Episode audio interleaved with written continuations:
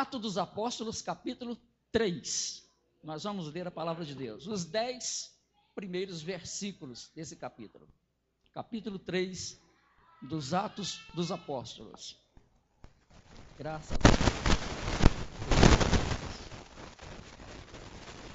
Capítulo 3, versículo 1 ao 10. Diz assim: Pedro e João subiam juntos ao templo à hora da oração a nona. E era levado um homem que desde o ventre de sua mãe era coxo, o qual todos os dias punham à porta do templo chamada Formosa para pedir esmola aos que entravam. Ele, vendo a Pedro e a João que iam entrando no templo, pediu que lhe dessem uma esmola. E Pedro, com João, fitando os olhos nele, disse: Olha para nós. E olhou para eles, esperando receber alguma coisa. Então Pedro disse: Não possuo prata nem ouro, mas o que tenho, isso te dou. Em nome de Jesus Cristo, o Nazareno, levanta-te e anda e tomando-o pela mão direita, o levantou. E logo seus pés e tornozelos se firmaram. E saltando ele, colocou-se em pé e andou. E entrou com eles no templo, andando e saltando e louvando a Deus. E todo o povo ouviu andar e louvar Deus. E reconheceram-no, pois era ele o mesmo que se assentava a pedir esmola à porta formosa do templo. E ficaram cheios de paz e assombrados por aquilo que lhe acontecera. Amém. Graças a Deus. Podem se sentar, irmãos. Meus queridos irmãos,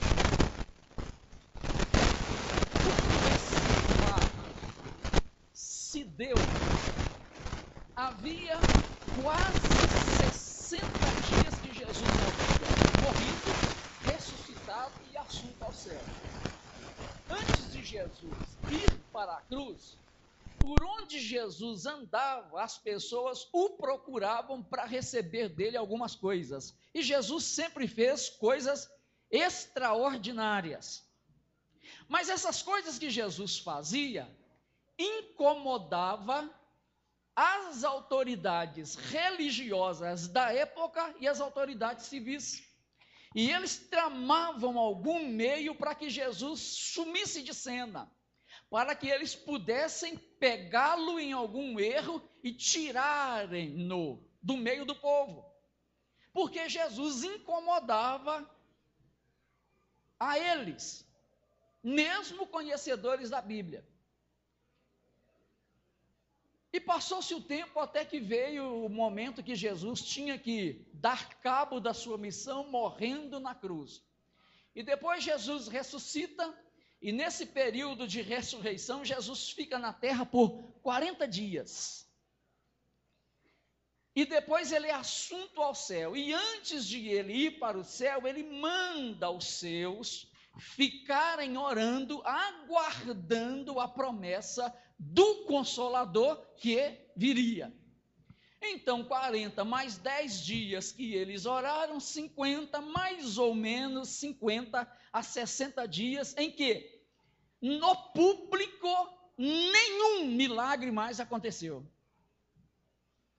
Depois da morte de Jesus, para os que não o serviam, ele simplesmente tinha morrido e tinha ficado nisso não houve mais manifestação nenhuma de poder no meio do povo. Algumas manifestações que ocorreram, ocorreram no meio daqueles que serviam a ele. Algumas coisas maravilhosas aconteceram, mas somente com o grupo daqueles que estavam reunidos em algumas ocasiões quando ele chegou. Mas para o povo do lado de fora, tudo estava do jeito que eles queriam.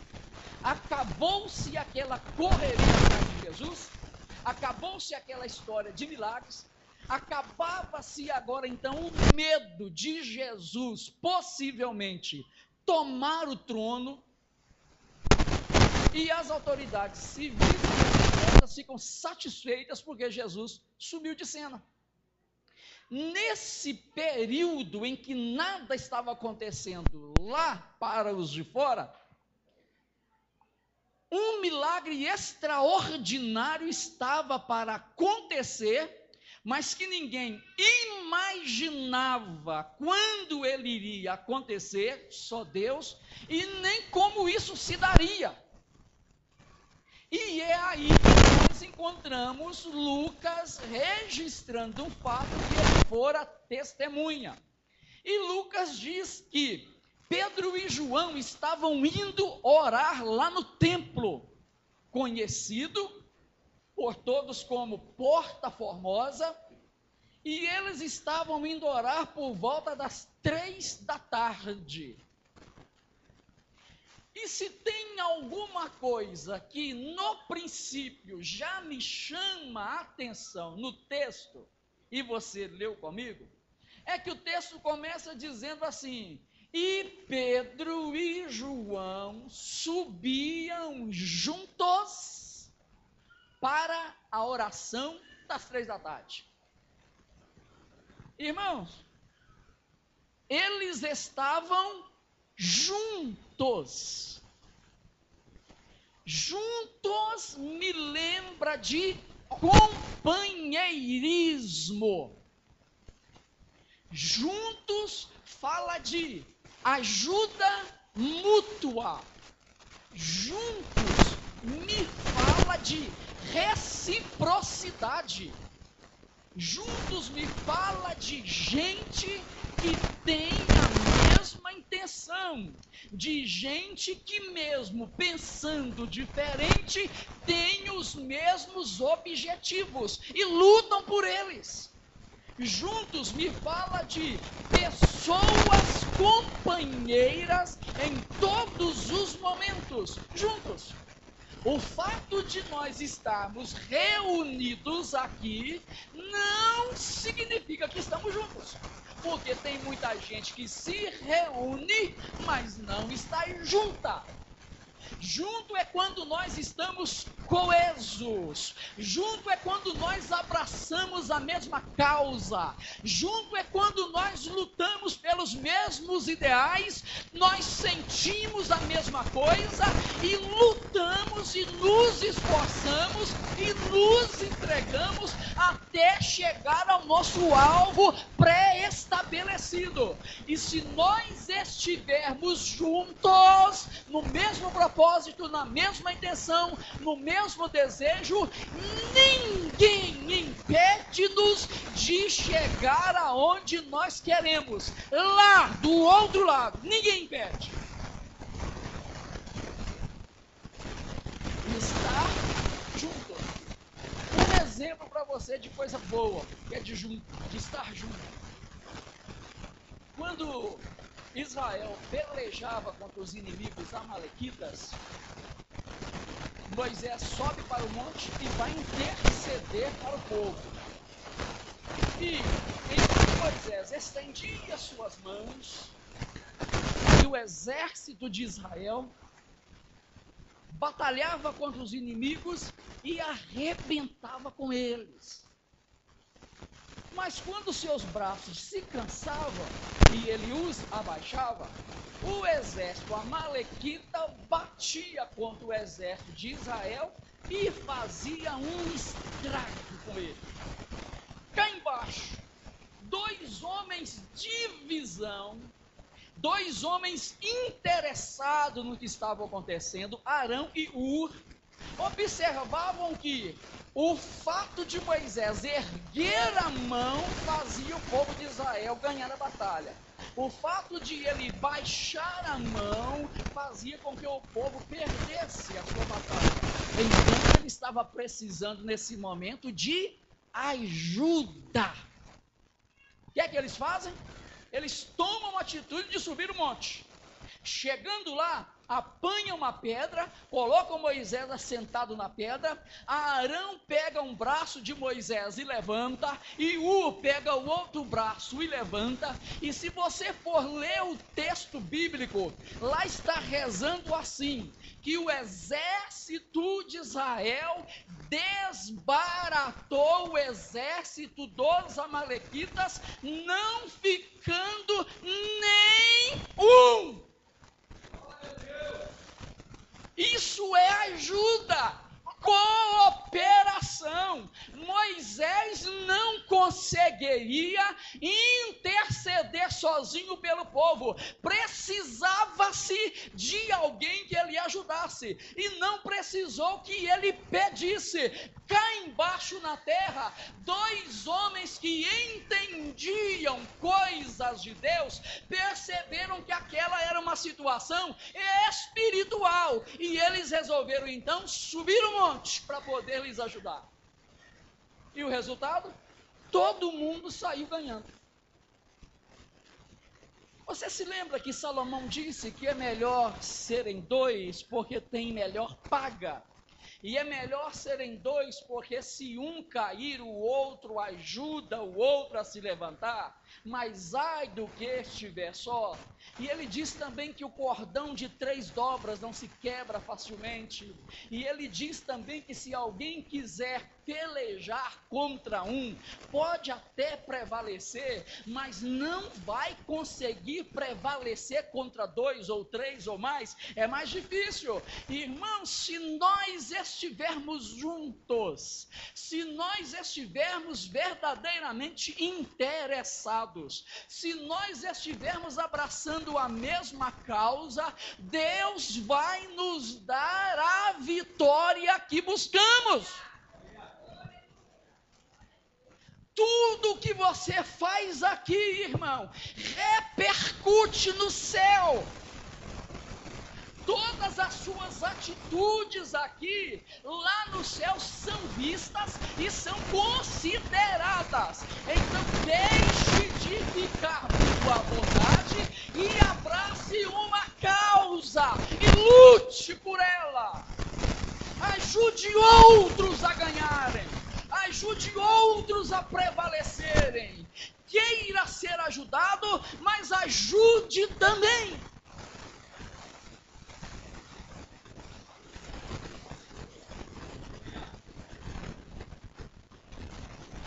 Exemplo de companheirismo. E nesse dia, na oração, os dois companheiros vão orar. E quando eles estavam chegando no templo, três da tarde, também estava chegando um homem que era paralítico de nascença, coxo de nascença. Se você ler depois o capítulo 4 do mesmo Atos, versículo 22, lá o texto está dizendo que havia mais de 40 anos que aquele homem vivera assim, coxo. Um problema de má formação e ele nasceu sem possibilidade de andar. E aí, irmãos, a gente vai começando a observar algumas coisas que estão escritas e nada na Bíblia é escrito simplesmente por estar ali. Tudo quanto foi escrito é porque ocorreu e porque quer nos ensinar a história e quer nos fazer entender alguma coisa hoje, para nós, em particular hoje, hoje, o dia de hoje, 21. Veja bem, irmão. O homem havia 40 anos e ele vivia dependendo do auxílio de outros. Ele não andava. Ele era levado por alguém e era colocado na porta do templo, onde tinha um grande fluxo de pessoas, para ali pedir esmola. Ele ganhava a vida na mendicância. Ele comia o que os outros lhe davam. ele só conseguia sobreviver por causa da bondade de terceiros que ele nem conhecia.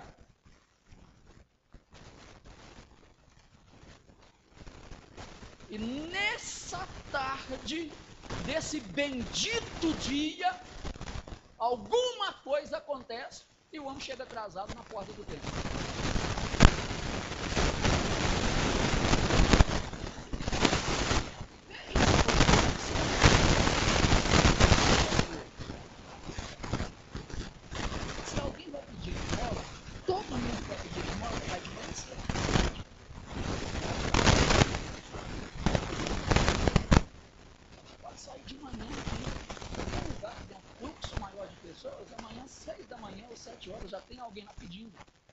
Se você chega ao centro, tem gente que nem vai para casa. E tem uns que são malandros, tem casa.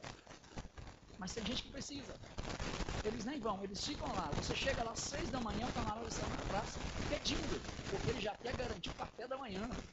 E ele continua pedindo, porque ele precisa de almoçar. E ele continua pedindo, porque ele precisa de provisão para a parte da tarde. Então, para quem depende exclusivamente dos outros, vai cedo para o local onde se pede. E era isso que acontecia com ele todos os dias. Ele era colocado lá. Irmãos, vejam aqui alguns fatos interessantes. A Bíblia diz que os santos comunicam-se com os santos nas suas necessidades, ou seja, quando eu estou precisando de algo, ou eu estou precisando de um socorro, eu sei que a primeira pessoa que eu devo procurar é um santo. Santo é aquele que serve a Deus e se afastou do pecado. Deus, então, lá do céu, quando olha para cá, ele nos vê santos. Agora, eu precisar de uma pessoa, vez ou outra, ou ela de mim, é muito bom, sem problema nenhum. Irmão, mas depender dos outros todo dia, oh, coisa difícil. Primeiro problema do homem, nunca andou. Já era uma situação terrível. Segundo, dependia da boa vontade dos outros, quer sejam parentes, amigos, conhecidos, para apanharem-no em casa e levarem-no para o templo e depois trazerem-no de volta para casa. Dependência completa. Irmãos, um homem que nunca conseguiu andar é um homem que nunca pôde tomar um banho sozinho. O homem que nunca caminhar com seus pés é um homem que sempre foi dependente. Ele sempre precisou de ter alguém por perto, porque ele não conseguiria fazer todas as coisas sozinho. E viver exclusivamente de terceiro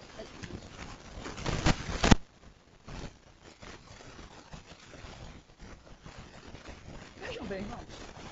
40 anos se passaram. Ele viu os garotos da época dele crescendo, se tornando homens e mulheres, construindo a sua vida, outros constituindo sua família, avançando, indo para lugares diferentes, pessoas evoluindo, lutando para conseguir alguma coisa melhor e ele no mesmo lugar de sempre. O tempo passou para todo mundo. E tudo foi mudando para as demais pessoas que ele conhecia, mas para ele nada mudava. Tudo era igual todo dia. 40 anos, irmão, é uma vida. 40 anos é muito tempo. E durante 40 anos ele contava os minutos da sua vida. E ele era, na verdade, um sujeito imprestável. Que utilidade que tinha aquele homem? Nenhuma. Ele só tinha valor se é que tinha para os parentes dele ou para quem gostava muito dele. 40 anos. Todo mundo da época dele foi para frente, e ele no mesmo lugar. 40 anos, todo mundo avançou, ele no mesmo lugar. 40 anos se foram, tudo mudou para todo mundo, para ele não mudou em nada, ele era o mesmo de 40 anos atrás.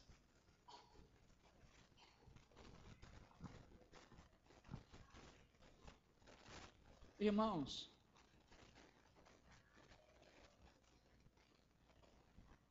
nesse período da sua vida, desde que você conhece Jesus para cá, alguma coisa já mudou? Tem coisas que não mudam, não é porque Deus não quer que elas mudem, é porque eu não me esforço para que elas sejam mudadas. Tem pessoas, irmãos, que elas não se esforçam, elas não se dedicam, elas não enfrentam, elas não se doam, elas se acomodam e o tempo vai passando e elas vão sendo as mesmas pessoas. Deixa eu te dizer algumas pessoas que nós enxergamos por aí. Passa-se 40 anos e o sujeito é o mesmo marido de 40 anos atrás. Mesmo enjoado, mesmo encrenquinha, mesmo problemático e mal crente. 40 anos se foram e você, como filho, continua sendo o mesmo irresponsável, continua de, é, desobedecendo e envergonhando pai e mãe. 40 anos se passaram, você não é o melhor cidadão, você não é o melhor crente, você não é o melhor servo de Deus, você não conseguiu se destacar na sua profissão, porque não quis reciclar, não quis fazer um curso, não quis estudar, não quis aproveitar uma boa oportunidade e o tempo passou, mas você parou no tempo.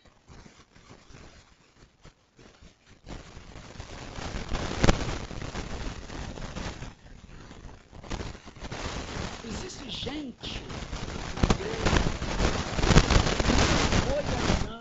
não conseguiu chegar no seu alvo. Não foi porque Deus não deu oportunidade, foi porque eles deixaram a oportunidade passar. Mas graças a Deus, que com Deus é diferente. Lá fora dizem assim: a oportunidade bate uma vez só na porta, depois disso nunca mais. Mas com Deus, a oportunidade nasce quando cada dia nasce também. Você pode ter deixado passar 40 anos, na quarta profética, eu estou aqui para falar para você, em nome de Jesus, que hoje é um período de recomeço. Deus está te dando uma outra oportunidade. Deus está te abrindo uma outra porta. Deus está te dando uma outra visão para você sair daqui e avançar, porque ainda tem-se muito para fazer.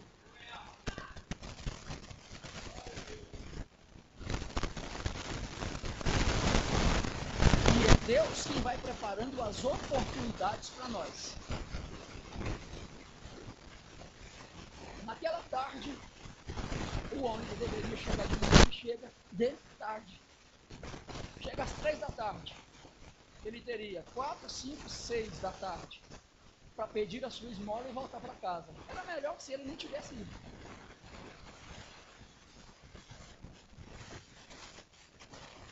Mas eu não sei o que é que aconteceu. E Deus preparou uma situação para que ele não pudesse chegar lá cedo. Naquele dia, ele não iria lá cedo por um propósito de Deus. Porque Deus estava preparando um momento em que ia revolucionar toda a vida dele dali para frente. Quando eles põem, põem o homem na porta, estão chegando os dois servos de Deus. Estão indo para orar. E ele imediatamente, sem perder tempo, pede para eles uma esmola. Vejam bem, irmãos. Crente em Jesus tem que ter sempre alguma coisa em reserva para dar. Os homens não estavam indo buscar no templo, eles já tinham consigo alguma coisa para dar. A gente vem no templo primeiro para adorar. A gente vem no templo para prestar culto. A gente vem no templo para oferecer a Deus o nosso louvor, o nosso culto racional. Aí, com a nossa vinda, nós aprendemos, nos edificamos mutuamente.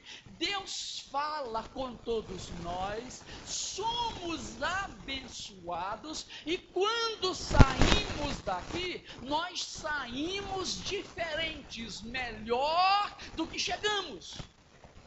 Mas quando você está vindo para cá, se alguém te parar na rua e quiser saber a razão da esperança que há em você, você tem que estar pronto para responder com mansidão ao sujeito que questiona, mostrando para ele a veracidade daquilo em que você crê.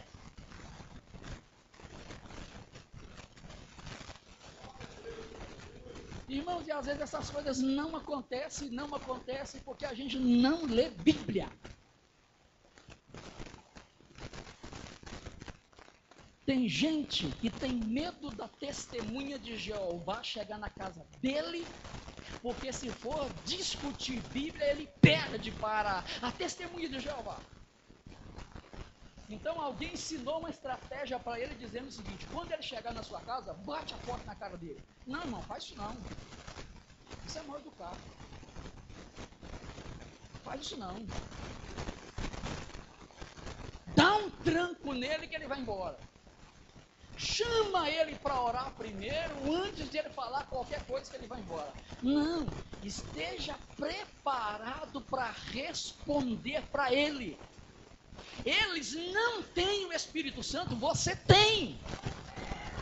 Se você estudar a Bíblia, na hora de falar, o Espírito Santo te lembrará. E o recurso virá e você terá argumento. Deus te dará sabedoria e você pode pregar o evangelho para ele. Não é para fugir, não, é para encarar a situação.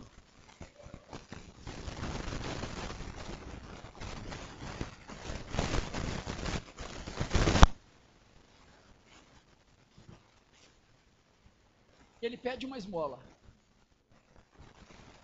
Pedro, consciente, ele diz assim: Olha para nós.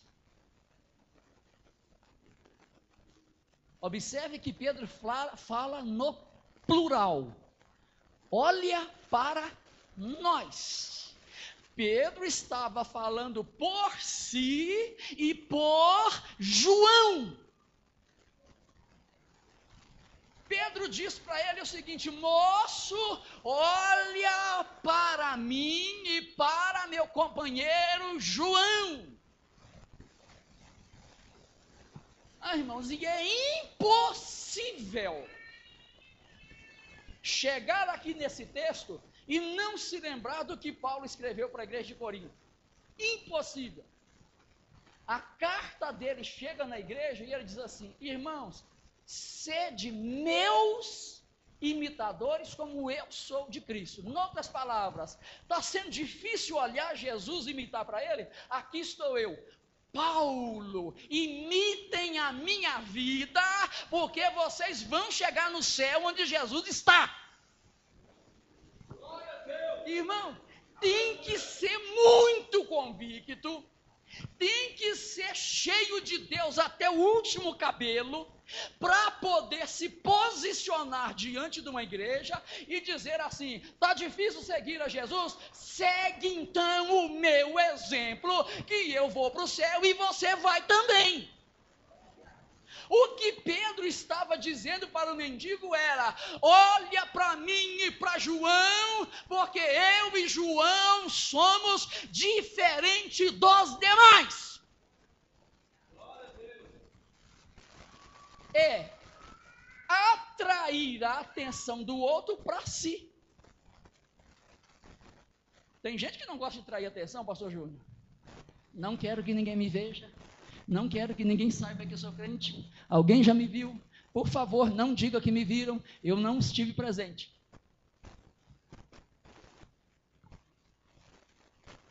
Tem gente que não quer testemunhar de Jesus. Você é crente, sujeito? Eu, eu tenho ido na igreja assim algumas vezes, mas nada de compromisso sério assim mesmo não. Eu, eu vou. Mas eu te vejo lá a semana inteira. Pois é, rapaz, eu até que vou, mas compromisso eu não tenho. Vergonha constrangimento de dizer assim: sim, estou indo à igreja, estou congregando, faço parte de um povo que vai morar no céu, porque eu estou servindo a Jesus. Isso aí, irmão, é testemunho de Jesus. Sabe o que que Pedro queria dizer dele e de João? Nós temos vida com Deus. Nós andamos com Jesus. Olha para nós. Olha para mim e segue o que eu sigo.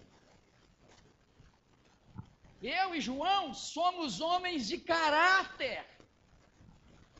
Eu e João somos experimentados na vida. Eu já escorreguei algumas vezes, cheguei até a negar o mestre.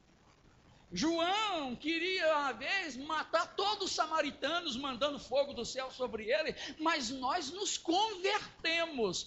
Temos hoje idoneidade, somos representantes de Cristo. Eu assino embaixo para João.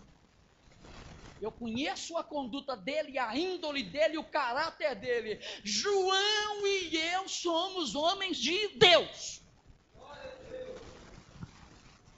Irmão, será que tem alguém que diz que pode assinar em branco por você?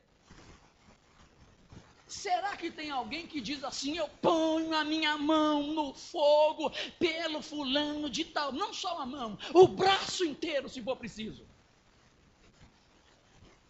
Será que tem alguém que pode falar isso de você desse jeito?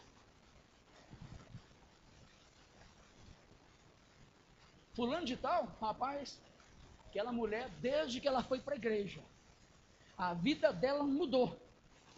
Eu não sou crente, mas eu reconheço que a vida dela mudou. E se for preciso, eu assino um papel em branco para ela. Nela eu confio, porque ela mudou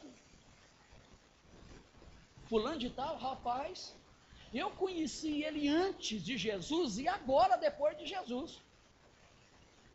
Se você precisar de qualquer aval para ele, eu tenho a alegria de dar. Aquilo ali é homem de verdade, é homem de Deus. Agora, coisa triste é quando você fala, e o fulano, o que, é que você acha dele? Ah, meu Deus. Nem vamos mudar de assunto. Eu não quero falar nada. O que, é que você acha da fulana como crente? Ah, meu filho, minha casa tem um gato que é mais crente. Irmão, homens e mulheres que tenham caráter forjados por Deus e que quando alguém procura saber deles, só tem notícia boa. Eu não estou convocando vocês para a perfeição, não. Não, porque nós não seremos perfeitos 100% enquanto estivermos aqui. Mas eu também reconheço que Deus não é doido. E uma das ordens que Deus deu lá no Antigo Testamento e deu também no Novo foi: sede vós santo, como eu, Senhor vosso Deus, sou santo. Se Deus soubesse que não tinha jeito, ele não mandaria. Como é que Deus vai mandar eu ser santo se Ele sabe que eu nunca vou poder ser santo como Ele? Isso é loucura. O que Deus está me dizendo é que a minha santidade é progressiva e eu vou lutando para alcançar uma estatura de varão perfeito. Eu vou largando algumas coisas ontem, largo outras hoje, largo outras amanhã e eu vou avançando até que eu vou me aproximando o máximo possível da santidade de Deus. Um dia eu estarei diante dele. Santo. As pessoas têm que olhar para você e falar: rapaz, no passado ninguém dava nada por você, hoje você é outra pessoa.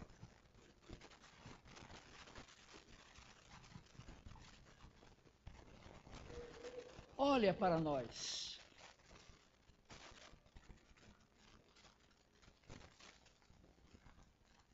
E ele olha esperando receber alguma coisa. Aí Pedro continua dizendo assim: Não tenho prata nem ouro, não tem dinheiro. Agora, Pedro já fala no singular. Ele está falando da vida própria dele. Ele não conhece bolso de João. Ele está falando dele.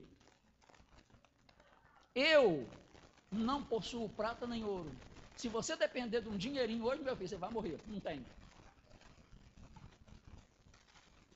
Irmão, não tem ninguém que sabe melhor da sua vida depois de Deus do que você. Tanto é que você pode conseguir enganar tantas quantas foram as pessoas e vezes, mas o seu coração você não engana. Você pode até aparentar e as pessoas até admirarem, mas lá no seu âmago você sabe quem você é. E é muito oportuno numa ocasião para essa eu perguntar para você: quem é você? De verdade.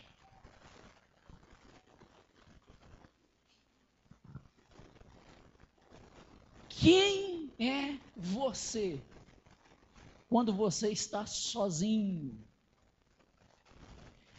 Quem é você quando você fica bravo, irado, nervoso, colérico? Quais são as suas atitudes?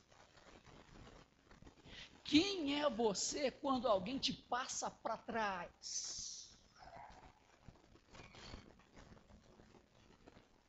Quem é você quando lá na empresa eles veem a todo mundo, mas não vê você? Quem é você?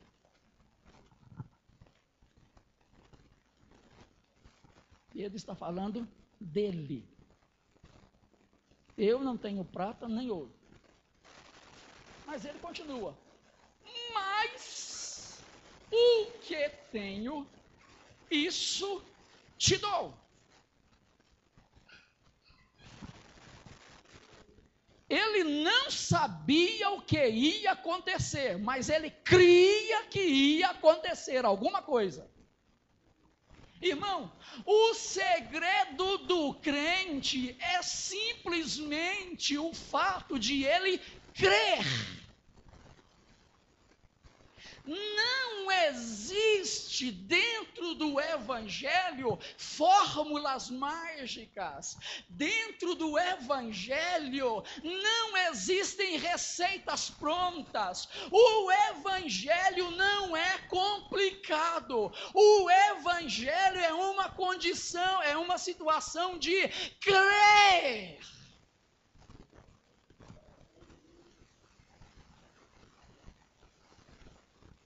Jesus disse assim: se vocês crerem, e se vocês mandarem aquela montanha sair de lá e passar para lá, isso será feito.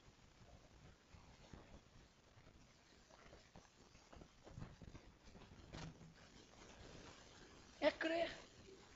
Porque eu não faço nada, o que faz é o nome de Jesus. É o nome de Jesus é quem faz. Se eu estiver crendo, isso significa que eu estou o obedecendo e que os milagres e maravilhas vão acontecer. Não tenho prata nem ouro, mas o que tenho, isso te dou. E então ele diz: Em nome de Jesus Cristo, ó Nazareno, levanta-te e anda. Olha, irmão, duas coisas a serem observadas. Primeiro, em nome de Jesus Cristo, o Nazareno. É para não deixar dúvida para ninguém da época e para ninguém dos dias atuais. Quem faz milagre é Jesus Nazareno. Quem opera na igreja é Jesus Nazareno. Quem é que nos dá boas coisas é Jesus Nazareno. Quem é que levanta homens e mulheres é Jesus o Nazareno. Tem muitos Jesuses por aí, e na época de Jesus tinha muita gente também que se chamava Jesus, porque é o nome da humanidade. Mas para poder fazer milagre é só Jesus de Nazaré. É esse que nós pregamos. Se você quiser receber alguma coisa, tem que ser por meio de Jesus o Nazareno. Tem gente buscando outros Jesus por aí. Tem gente se auto-intitulando Jesus ou Cristo. Irmão, tem que ser de Nazaré. É aquele judeu tem que ser aquele, e é só ele quem faz as coisas acontecerem. Jesus de Nazaré. Não creia em nenhum outro Jesus que aparecer por aí. E uma coisa, irmão, esse Jesus que estão pregando na mídia aí, 99% dessa pregação de Jesus que está na mídia aí, é um Jesus fraco, é um Jesus impotente, é um Jesus com J minúsculo, e não é o mesmo Jesus da igreja. Cuidado com essas pregações em rádio e televisão, que eles não estão pregando Jesus de Nazaré, estão pregando um Jesus serviçal, estão pregando um Jesus que não é o mestre, estão pregando a Jesus um empregado. Esse não é o de Nazaré.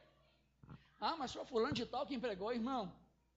Não importa quem esteja pregando, se ele não está pregando sobre Jesus de Nazaré, que é o Senhor, sobre todos e todas as coisas, deixou de pregar o evangelho verdadeiro. Estão arranjando outras funções para Jesus. Jesus é Senhor, Salvador e Mestre. Fora disso aí, mais nada.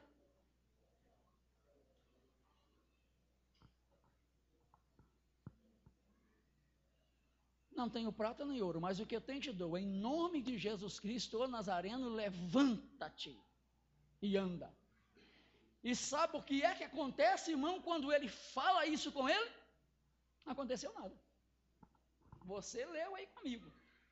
Não aconteceu nada. Aí você lê no texto seguinte que está dizendo assim: e tomando-o pela mão, o levantou e ele se ergueu.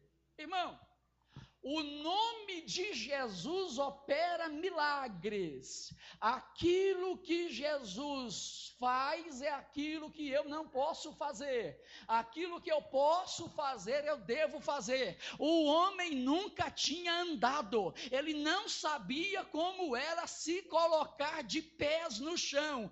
Era obrigação de Pedro dar a palavra de ordem, mas também de colocá-lo de pé. O resto seria com Deus. Quando Pedro pega pelas mãos o homem, ele levanta, então ele é curado naquela hora. Irmãos, tem coisas que nós não recebemos, é porque nós não fazemos direito, nós chegamos bem próximos, nós estamos à porta da bênção, nós estamos prestes a receber o milagre, nós estamos prontos para ver a coisa acontecer, e nós então não tomamos a última atitude que deveríamos tomar. E perdemos a oportunidade da bênção. Se você já veio até aqui, irmãos, para que desistir? Se você disse para Deus, você fez um compromisso com Deus, que você viria em todas as quartas proféticas para você alcançar a sua bênção, por que é que você não veio conforme você se comprometeu com Deus? Se você disse para Jesus que você ia orar 30 dias de madrugada em prol de uma situação específica, não são 31 e nem 29 dias, são 30. Lá no livro de Levíticos tem um texto muito bonito, ele diz assim: Quando fordes oferecer um sacrifício a Deus, ofereça-o para que seja aceito. Tem gente que fala uma coisa com Deus aqui, orando em casa, ele faz é diferente. Irmãos, eu estou falando com o dono do universo. Eu estou falando com o Senhor Criador e aquele que sustenta todas as coisas pela palavra do seu poder. Eu me comprometi com ele, então me cumpro então com ele. Se com o homem eu me comprometo e eu tenho que dar explicação para o homem se eu não conseguir fazer o que eu comprometi, e com Deus, como é que fica esse negócio? Falo uma coisa e faço outra. Me comprometo de uma forma e não cumpro nada. E fica por isso mesmo, Deus me entende, Deus me entende, Deus me entende. 40 anos falando que Deus me entende.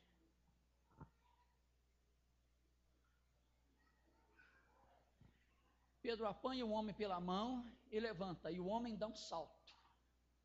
E se coloca de pé e começa a andar e ele viu que andar é bom, e ele então começa agora a louvar a Deus.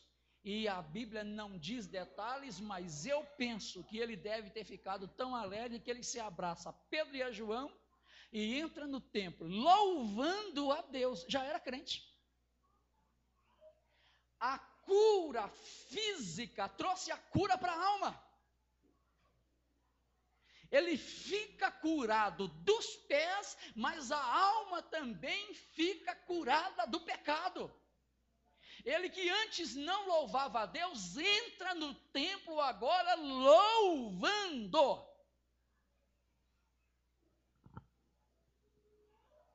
E quando ele entra no templo, há aquele desespero de forma geral. Porque todo mundo corre e as pessoas reconheceram que aquele que estava ali curado era o mesmo que antes estava na porta do templo necessitando de ajuda de outros. E o povo ficou assombrado com isso.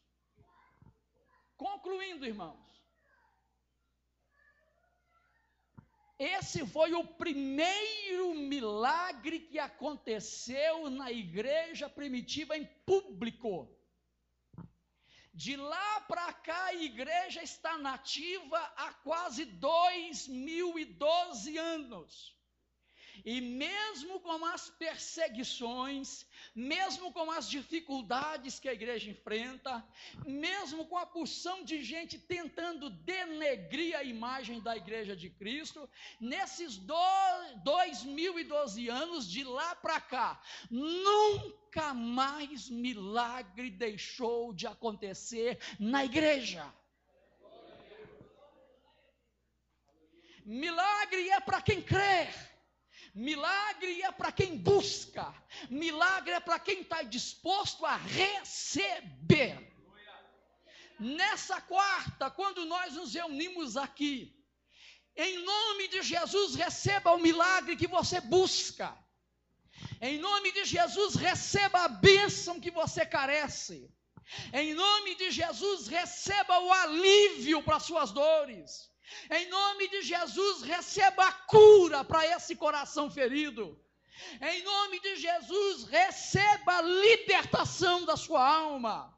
Em nome de Jesus, receba a cura dessa enfermidade. Em nome de Jesus Cristo, receba a bênção de Deus reservada nessa noite para você. Paulo e Silas não estão entre nós, mas o Espírito Santo que os usou está. E é esse mesmo Espírito que esteve com eles lá no dia do milagre do coxo, é o mesmo que continua operando no nosso meio. E isso vai continuar acontecendo na vida dos que creem até que Jesus Cristo venha. Amém. Deus te abençoe. Pastor Júnior. Obrigado.